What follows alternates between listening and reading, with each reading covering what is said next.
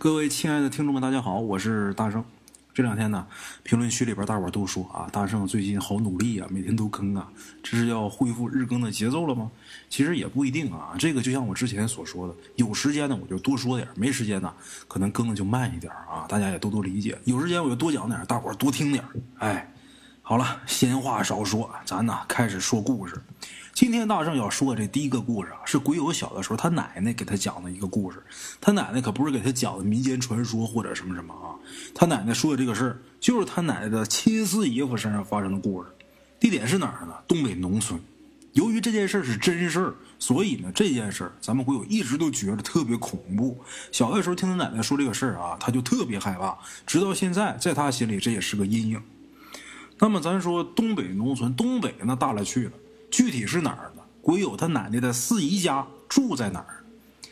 经常看快手的老铁可能应该能看过这么一个叫二哥的，哎，二龙湖二哥的啊，住哪儿呢？吉林省四平市二龙湖二哥烤半半，两块钱一半，钱少不能卖。四平多大逼地方走丢？哎，就那个吉林省四平市。当然，鬼友他奶奶的四姨家啊，不是住二龙湖，住哪儿呢？吉林省四平市梨树县下边有一个太平镇。哎，大伙儿听这个名字挺好的，太平镇。虽然叫太平镇，但是这地方可不太平。镇里边的一个村子上啊，有那么几个大坑。据说呀，以前有好多被日本人枪毙的中国人啊，都在这个坑里边给枪决的。头些年呢，这地方。有些小孩啊，就莫名其妙的被疯狗给咬死，或者是不小心掉到水坑里边淹死。就这地方啊，挺邪性的，很离奇。后来呢，这地方和旁边的镇子啊，就合改叫万发镇。哎，现在啊，咱们书归正文，咱们先说说鬼友他奶奶的四姨夫到底出了一个什么事啊？鬼友他奶奶的四姨夫呢，是一个老实巴交的庄稼人，平常工作就是面朝黄土背朝天干活。话说，在二十世纪六十年代末、七十年代左右，鬼友他奶奶的二姨夫在地里边干活的时候啊，晚上很晚才能回家。他媳妇儿，也就是鬼友他奶奶的四姨，每天呢都在家里边做好饭等他。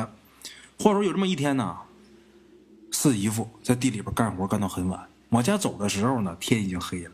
一个人赶着马车就直奔家里边，在路上就路过几个坟圈子。当时啊，这个。可不像现在有固定的墓地，就现在农村好多地方也都是就死哪儿就葬哪儿了，可能是自己家地的地头，可能是自己家山的山上啊。过去啊，更是这样，压根就没有公墓，死哪儿呢就就埋哪儿，在家里边死的就埋自己家田地里边埋地头上都是这样。所以说，像这种呃孤坟呐、散坟呐，也见怪不怪的。唯有他四姨夫啊，聚精会神的赶着马车，他也没在乎那几个坟头。可当他刚路过那几个坟头，在前面不远处的一棵大树下边，看见有一个人影奔着他的马车走来了。他当时也没害怕，他以为就是刚干完活准备回家的人。哎，可是当他这个车走近了，他才发现啊，走过来这个人呢，是一个十七八岁的小姑娘。这小姑娘啊，这会儿看着满面春风的，穿着一件粉红色的花布衣裳。梳了一个特别长的马尾辫具体长相呢看不清楚，就有一个特别难忘的一个特点，就是这姑娘啊一直在抿嘴笑。哎，这姑娘呢先张嘴说话的，就问四姨夫能不能捎她一程，她要回前面的一个叫前高家屯的地方。这四姨夫呢，他是个热心肠的人呐，他心想反正我回后高家屯哎，这高家屯分前屯跟后屯啊，前高家屯后高家屯。反正我回后高家屯，我也得路过前高家屯，那我就带他一程吧。于是呢，就让这姑娘上马车了。上马车之后呢，这姑娘啊就侧坐在后边。夜黑风高的一个晚上，四姨夫赶着马车，哎，突然间有这么一个姑娘陪着说说话，她还觉着挺好的。这姑娘上车之后坐那就不说话了。四姨夫呢，他赶车也没说话，但是两个人呢。都这么不说话，也挺尴尬的。一开始都不说话还好，可是过一会儿都不说话，挺尴尬的。于是四姨夫啊就开始寒暄起来，就问这姑娘：“谁家的呀？这么晚了，怎么一个人在这边不回家呀？”可这姑娘啊，怎么问都不说话。上马车之后啊，不说话，很正常。小姑娘腼腆啊，也不好意思说什么，也能理解。可是这边人家问你话，你不回答，这可就不礼貌了。人家还好心捎你回家。这时候四姨夫啊就回头看他，这姑娘这会儿的面目表情跟刚才一样，面带微笑。哎，四姨夫继续转过来赶车，可就赶了一会儿之后啊，他觉得不对劲儿。前高家屯的人呢，他基本都认识，怎么从来没见过这姑娘？于是四姨夫又回头看了看，这姑娘还是保持之前那个坐姿，而且还是面带微笑，那么看着他，也不说话。那微笑啊，感觉特别僵硬，就僵硬到让四姨夫觉得后背发凉。哎，过去老年间啊，也没少听说过这些个坊间传说。四姨夫懂得也多，他觉得这姑娘。十有八九不是人，这会儿觉得害怕。如果说再继续这样赶车的话，肯定得把这姑娘带到家里边去，那到时候指不定得出什么事儿。先别惊动她，稳稳当当的假装赶车。这马车大概往前走了，差不多又有一两分钟了。四姨夫忍不住了。鼓起勇气，一鼓作气啊！他想趁这个也不知道是什么东西变了这姑娘不注意的时候，给她一鞭子。他手里边这会儿可拿着赶马的那鞭子呢啊！结果他想趁这姑娘不注意，回头先抡她一鞭子。不管你是什么东西啊，我先给你打散了。可是啊，他想偷袭人家这个事儿没成功，为什么呢？他鼓起勇气，回身这一鞭子没抽着东西。就什么都没有，一鞭子下去啊，什么都没了。他一看这情况，心里边就什么都明白了。刚才准是碰见邪事儿，赶紧挥鞭打马，赶着马车赶紧回家。简言结束回到家里边，四姨已经把这个饭菜给他准备好了。四姨夫一进屋的时候，四姨就看出来了。四姨夫一脸惊慌，啊，就跟平时回来不一样。四姨赶紧就问他怎么了呀？四姨夫就说没啥，他怕吓着他媳妇这会儿也说不清楚。这会儿饭菜都预备好了，过去东北吃饭都在炕上吃，炕上放一炕桌啊，在上面有菜有饭，烫的酒。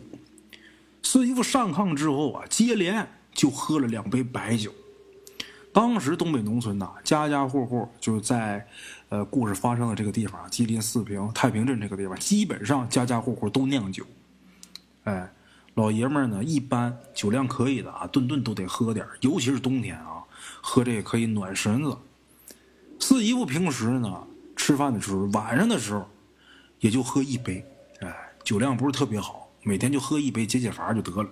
那天啊，一进屋一口菜没吃，一连干了两杯白酒。一看这个样再看这个脸色，四姨这心里边更担心了，就问他为什么？怎么了？四姨夫什么都没说。那天他干了一天活，累了一天了，要按平时那饭量，三大碗高粱米饭，一块大豆腐，肯定都给吃下去。但是那天什么都没吃，两杯白酒下肚，直接倒头就睡。哎，简言杰说，第二天，第二天早上醒过来，四姨夫突然间瘫痪了，动不了了。四姨到处去问医生、问大夫、求医问药啊，也没个结果。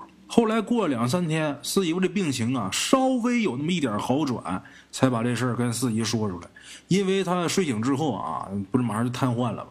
瘫痪这嘴啊，这舌头也不灵巧，啊，说话嘀里秃噜的说不清楚。后来过两三天，他舌头啊能说清楚话了，才把这事儿跟自己媳妇儿说。把这事儿说出来之后，家里人呢都特别害怕。哎，从那以后呢，他们那个村子的人啊。就不会有人在地里边干活干那么晚了。四姨夫最后是瘫痪了不到三个月，这人就去世了。这是件真事鬼友他奶奶的亲四姨、四姨夫他们家发生的事儿。鬼友他奶奶还有鬼友的姨奶呀、舅爷们都知道这个事，经常会跟就他们这些晚辈说啊，就告诉他们不要在农村走夜路，就算是没坏人。但是被什么奇怪的东西给吓着了，那也是要命的。好了啊，各位老铁们，这是大人今天呢给大伙说的第一个故事。这故事呢比较简短啊。接下来大正啊给大伙再说一个长的。哎，这件事呢发生在八十年代初期。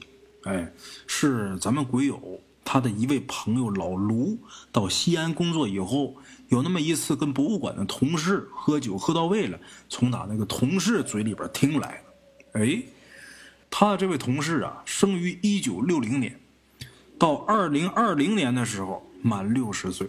哎，二零二零年九月份的时候，老卢的这位同事退休了。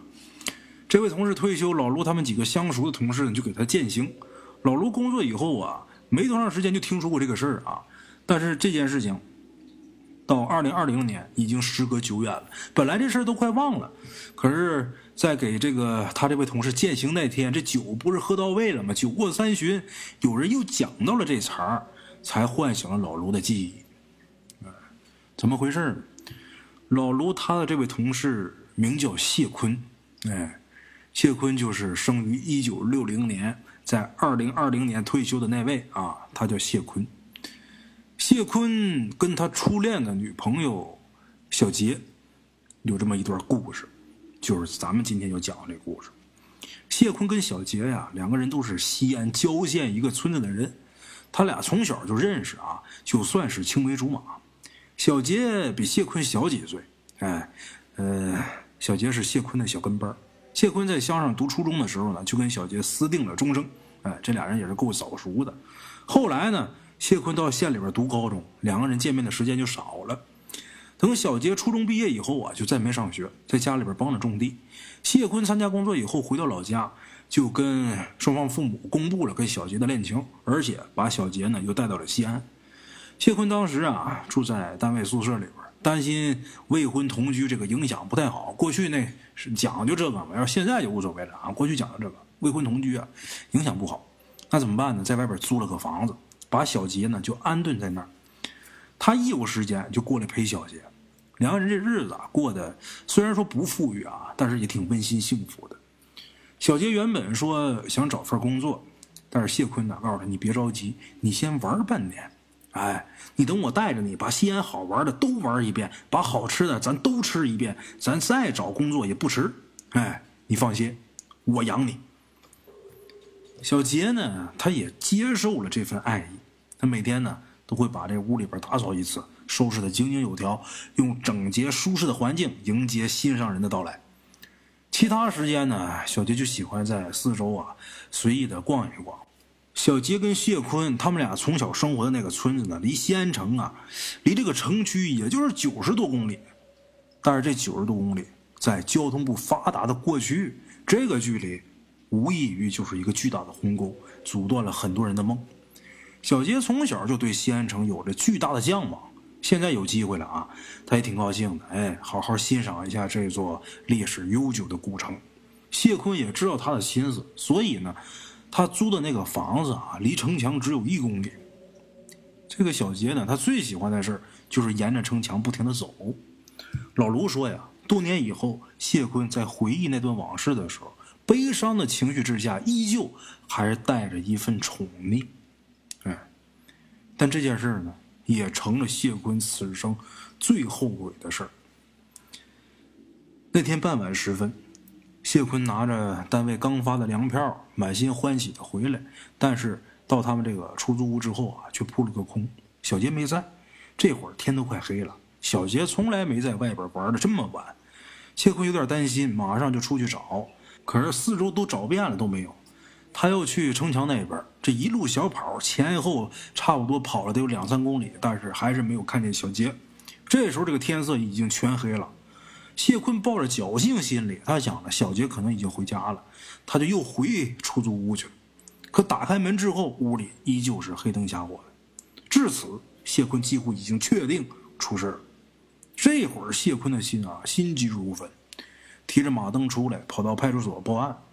警察问明情况之后啊，就说没接到相关的线索，就劝谢坤你别着急，很可能小杰啊只不过是迷路了，一时找不着回家的路。他们呢会通知周围几个派出所，一旦有消息了，立马打电话到谢坤的单位告诉他。哎，谢坤听了警察同志的话，这心里边啊稍微是安心了一点那天晚上呢，他一个人提着灯，以这个出租屋为中心啊，把方圆几公里内的街道啊、小巷啊都找了个遍，看见人就跟人描述小杰的特征，问有没有看见这个人。直到天亮，谢坤还是没有找着小杰。没办法，他又去派出所，一再拜托警察帮忙寻找。最后得到警察的应允之后，他才回单位去上班。谢坤担心小杰的安危呀，虽然通宵未眠，但是白天的时候丝毫没有困意，时不时的跑到单位的传达室问有没有找自己的电话，每次呢都是失望而归。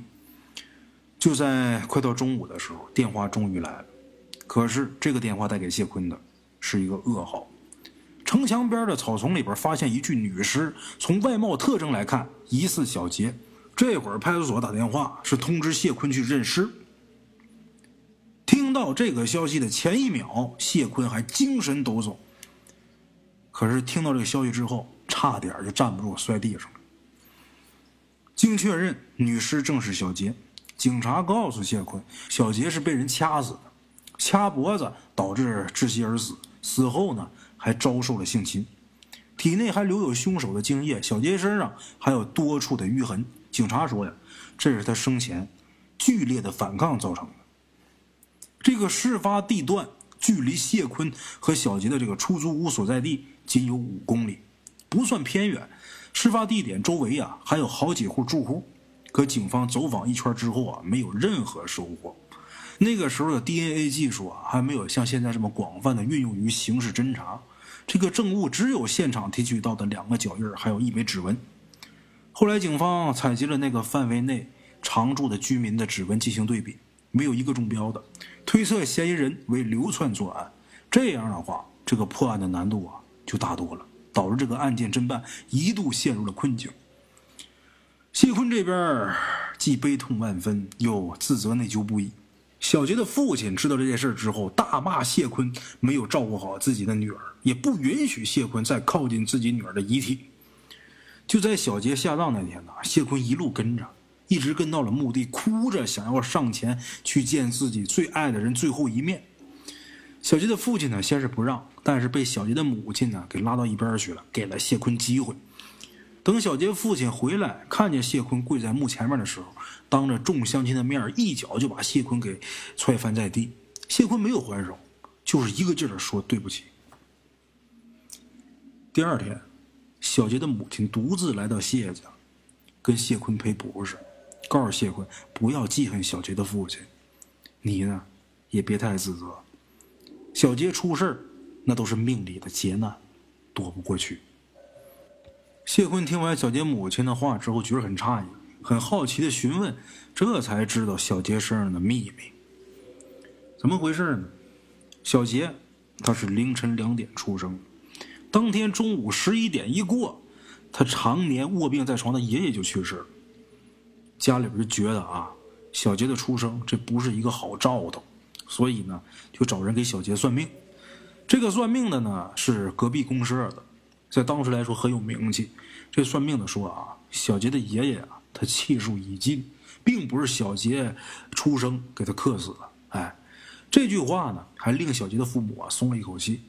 可是紧接着，这算命的又说，这孩子命不好，逢五一小劫，逢十一大劫，这孩子能活过三十岁，那都是造化，他最多能活到五十岁。小杰父母就希望这个算命的能帮帮忙，但是这个算命的却说，这个孩子的这个命格是死局，改不了，只能平常心对待。过去的人呢，受重男轻女这种旧思想的影响啊，有一些家庭生下女娃之后啊，不想增加自己家的家庭负担，就把孩子给扔进荒山野林里边自生自灭。但是小杰的父亲不是那种。虽然在小杰之前，家里边已经有两个儿子了，可是呢，这位父亲和这位母亲从来没有嫌弃过小杰的性别。在听了这个算命的话之后，他不愿意相信，陆续又找了几个人给看，几个人给算八字，最后得到的答案都是这个。那怎么办呢？这个事儿没有办法解，最终他们决定忘掉这件事儿，带着平常心抚养小杰。简言杰说，几年过去，小杰渐渐长大，长得活泼可爱，这身体呢也很健康。可是，在小杰五岁那年呢，家里边还是一直很注意，因为算命的曾经说过：“逢五一小节，逢十一大节嘛。”这一年，这孩子五岁，家里边特别注意，生怕小杰磕着碰着。结果什么事都没发生。小杰父母啊，就安慰自己说：“一定是算命的弄错了，这孩子一定会平安的度过一生的。”可是万没想到，到了十岁那年，小杰突然间发高烧，最严重的时候口吐白沫，浑身痉挛，医院都让把孩子抱回去准备后事了。小杰父母把小杰抱回家，放在老床上，母亲在身边看着，父亲去请那个算命，也不知道怎么的。小杰他父亲刚走没多久，小杰突然间从床上坐起来，嚷嚷着要喝水。他母亲呢，赶紧慌慌忙忙的给倒了一碗温水。小杰呢，咕噜咕噜把这个温水啊，都给喝下去了，那一碗都喝了了。然后又说饿，要吃东西。在这之前啊，小杰已经两天没有正常进食了。当时家里边也没有热乎的饭菜啊，都忙孩子这个病情呢，也没时间做饭呢。这会儿啊，小杰母亲又怕小杰啊。过一阵就不行了，啊！这会儿他说要吃，赶紧给他拿东西。这会儿桌上啊，就半个冰凉的苞米面馍馍，哎，把那半个苞米面馍馍拿给他。小杰接过去之后，狼吞虎咽的把这半个馍馍吃下去。等他父亲带着这个算命的回来的时候，小杰已经能下地玩了。途中，这个算命的听小杰父亲说了这孩子这段时间的情况。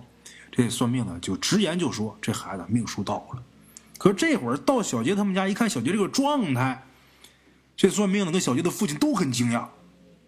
这孩子从医院弄回来的时候都奄奄一息了，大夫都告诉回家去准备后事去了，这怎么下地玩了呢？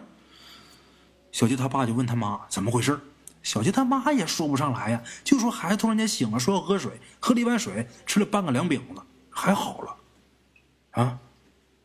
这时候父母都挺疑惑，还问这个算命先生，说这孩子是不是回光返照啊？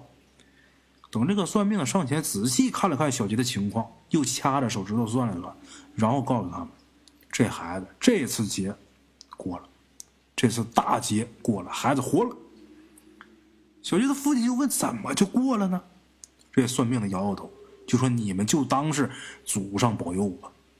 他这次啊捡了一条命，你们得好好珍惜往后的日子。说完之后，这算命的就走了。哎，小杰这会儿明明是缓过来了，可是这个算命的走的时候还是直摇头。就这件事，小杰他父亲啊一直是耿耿于怀。之后又带着小杰找人看，找人解。他们都说，按命数推断，小杰应该死了才对。所有找过的算命的。都参不透这其中的玄机，哎，小杰父母没办法，只能回去。不管怎么样，孩子活了，这会儿康复了，这是好事啊。他们想起算命的话，哎，这可能是祖宗保佑，所以就带着小杰呢到祖坟前面磕头作揖、烧香烧纸，感谢祖宗保佑啊。之后每个月每逢初一十五，父母都会带着小杰去祭拜，就求祖宗一直保佑小杰平安。哎，简言杰说，又过去五年，小杰还是安然无恙，连病都很少得，哎，就小感冒很少有。又快到十五岁生日的时候，父母又开始紧张了，开始担心，这小杰快来了呀，小劫难快来了，就不让小杰出门，哎，每天呢就在家里边忙活，帮着做做饭啥的。结果十五岁那年也顺利度过了。后来初中毕业之后。同学呢就会小杰啊，一起出去打工挣钱。嗯，小杰呢跟父母说了以后啊，他父母没同意。为什么呢？他父母担心这个事儿，嘴上说是舍不得姑娘出去吃苦，实际上爹妈心里边是怕他出去之后出事儿，把孩子留在父母身边，有什么事儿能及时照看。一旦走远了，有个三长两短，可能连最后一面都见不着。哎，随着年龄的增长。小杰呢越长越水灵，时不时有人来说媒。小杰平日里啊很听父母的话，可是在这事儿上他坚决抗争。他总说自己还小，不着急成家，就求父母啊，你别那么着急的把我赶走。就这样，一直等到谢坤上门说亲，家里才知道两个人呢早就已经好上了。哎，小杰他们家跟谢坤他们家两家呢也是知根知底。小杰的父母也是看着谢坤长大的，也知道这孩子实诚。如今呢，他又是村里边为数不多的大学生，人家现在呢也留在大城市工作了，前途一片光明。哎，这个准女婿啊，挑不出来毛病，没毛病。但是父母唯独担心小杰以后跟着谢坤去了西安，离父母远了，万一那个劫难来了。怎么办？父母询问小杰对谢坤的态度，小杰跟父母直言这辈子非他不嫁。爹妈没办法，在小杰离家前把这事儿呢告诉他，告诉小杰，就他出生到现在所有的事情啊，都跟小杰说了，告诉小杰，你出去之后一定得照顾好自己，保护好自己，别生病，别乱跑。那次是小杰第一次听说自己身世的秘密，那时候他才明白为什么自己明明是女孩，可是他却比两个哥哥祭拜祖宗的次数还要多得多。对于十岁那年发高烧的事啊，他有着比较深的印象，所以呢，他相信父母的话，而且承诺我会照顾好我自己。爸妈，你们不用担心。小杰跟着谢坤离家的时候。他的父母啊，还特意叮嘱谢坤：“你得照顾好我姑娘。”啊，只不过呢，在小杰父母眼里边，谢坤是受过高等教育的干部，他不会相信这些迷信的东西，所以就没有告诉谢坤内情。哎，谢坤也保证会把小杰养的白白胖胖的，还会管住他，不让他乱跑，不让他天黑出门。哎，那个时候啊，离小杰二十岁生日还有八个月。小杰父亲为了谨慎起见，让小杰呢在生日前十天回家，在家里边过生日。谢坤以为这只不过是小杰父母对女儿的思念，还满口答应呢，说到时候一定会陪她一起回来。这样，小杰的父母啊才稍微安了点心。哎，到了西安之后，谢坤非常在意小杰的安全，每次离家前呢，都会不厌其烦的提醒小杰别走远了。记得关好门窗，小杰呢也都是微笑的答应。天黑前啊，我一定会回家，我不会瞎走。谁能料到啊，世事无常。据警方勘验啊，小杰遇害的时间是当天下午四点刚过。谁能想到大白天的，在并不偏远的地方，也会碰见如此凶恶的歹人呢？谢坤听罢此事之后啊，特别震惊。但他从小在农村长大，对这类事情不是完全排斥。尤其小杰呀，是自己的爱人，他想那个算命的他那么厉害，那这个算命的这会儿能不能帮我再见一次小杰？谢坤听完小杰母亲给他讲小杰的这个身世的事儿，他这会儿特别希望那个算命的能给自己帮帮忙，让自己。再见一次小杰，哎，就这样，在谢坤强烈的要求下，小杰的父母带他去找了当年的那个算命的。这个时候，这个算命的已经九十岁高龄了。人家家人说呀，人家早在九年前就已经停止了算命了，就不给人看了，就不愿意接待他们。但是谢坤闹得特别厉害，这算命的家人无奈。就问他们：“你们要算什么？我先去帮你们问问老爷子。老爷子要是愿意见你们，咱再说。”哎，意外的是，这老爷子对小杰的命数啊印象深刻，最后还真接见他们了。在那间昏暗的屋子里边，老先生解答了十年前小杰父母的困惑。老先生说：“小杰十岁那次，本该就死了，之所以活过来。”是因为出现了一个变数，他的命格里边闯入了一个星宿，这个星宿的力道特别大，但是却并非是福星，而是煞星。这煞星的力量注入小杰的命格，短时间内让他重新焕发生机，但是却犹如饮鸩止渴，会加快陨落的速度。小杰刚出生的时候，他说小杰最多活到五十岁，可经此一事之后。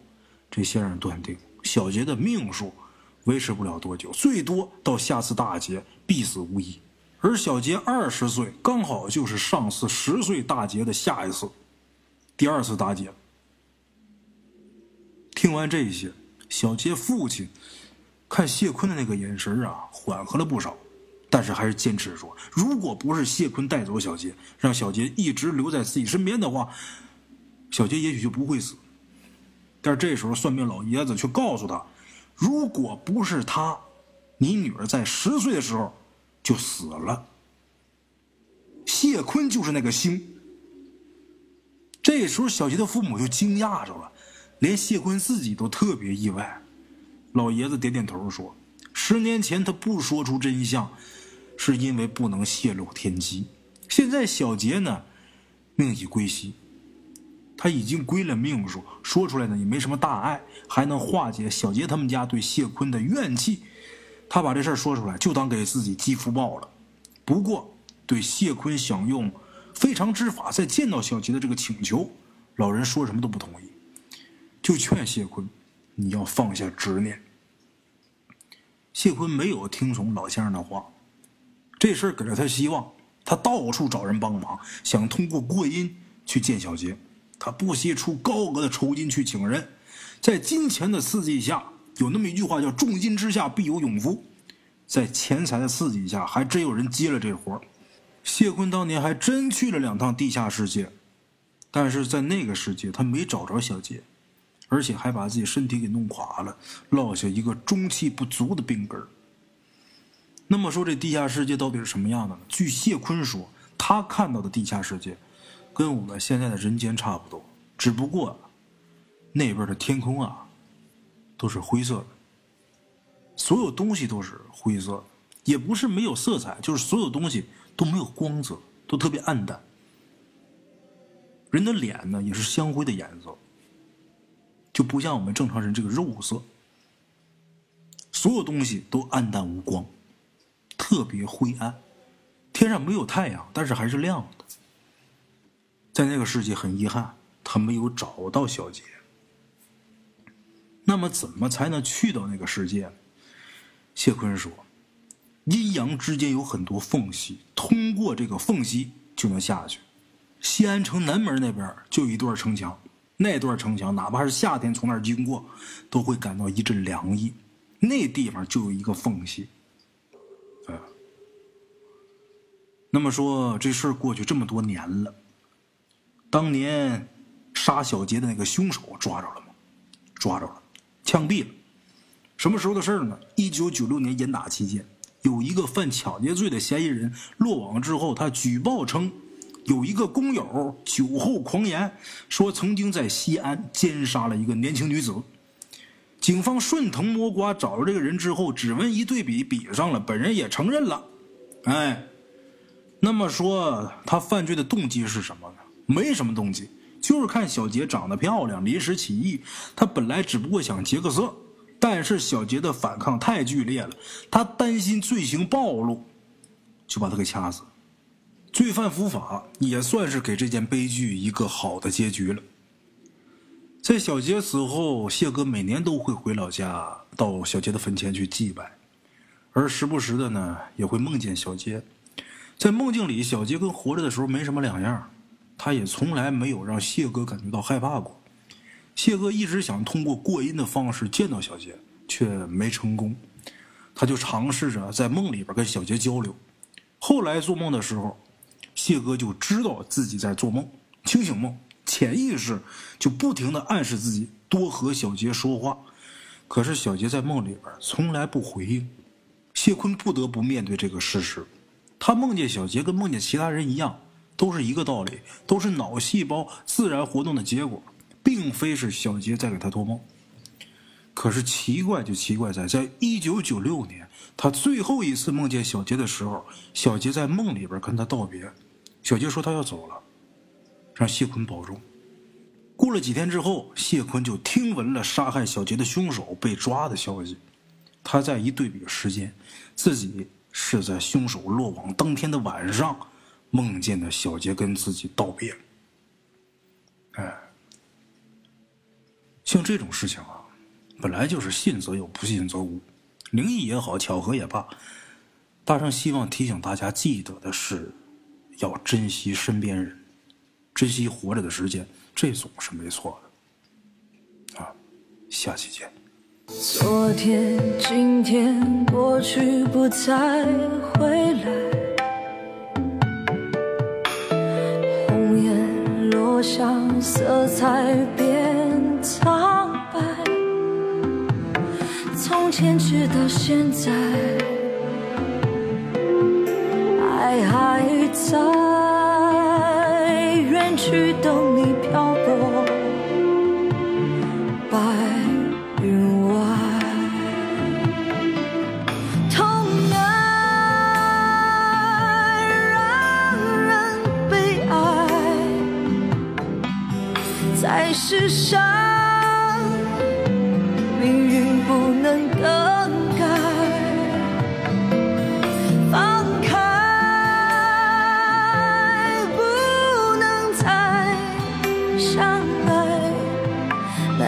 这是上天的